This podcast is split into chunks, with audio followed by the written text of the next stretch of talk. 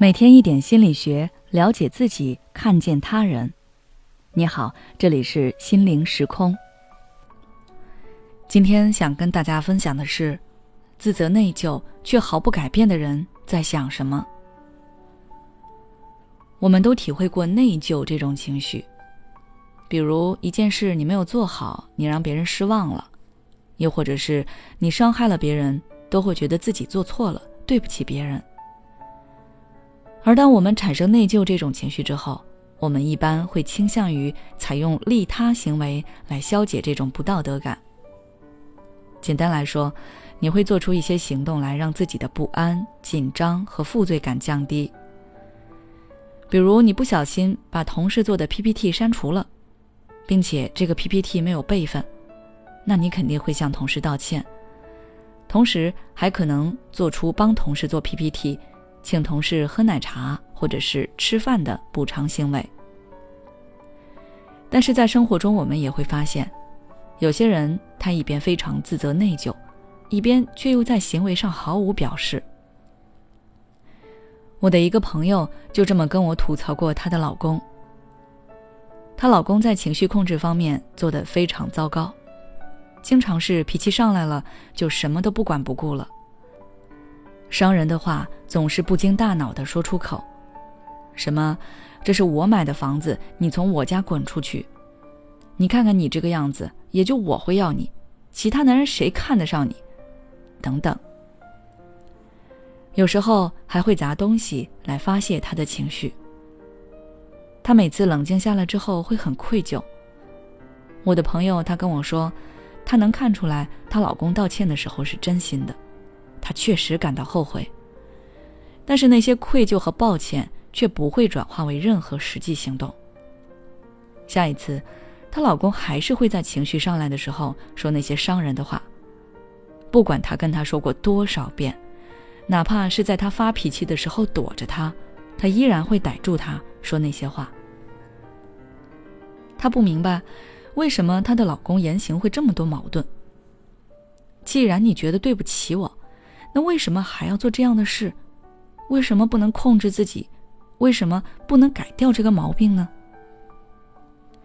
如果你也遇到过跟我朋友相似的问题，那我今天可以告诉你答案：他没有改变，是因为他不想改，并且觉得没有必要去改。他确实是对你愧疚，确实也会在冷静下来之后自责，认识到自己的不对。但他只是沉浸在这样的负罪感里，然后用“我已经因为这件事无比痛苦了”来原谅自己。至于你的感受、你的处境，那不在他的考虑范围内。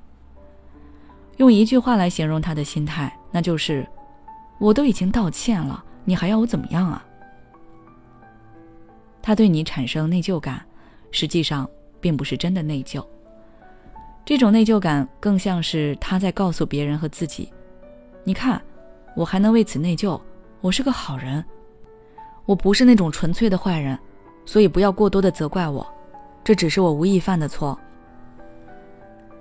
在这种心态下，他当然不会想去改变，而且他一而再、再而三的做这件事，肯定是这件事能给他带来好处。比如我朋友的先生之所以如此对待我朋友。是因为他觉得有这样一个免费且无害的情绪发泄器，对他本人而言当然是有利的。如果要他改变自己的脾气，他要花费很多的力气。相比之下，之后跟妻子道个歉，反倒显得简单的多。所以他会觉得没有必要去改变自己。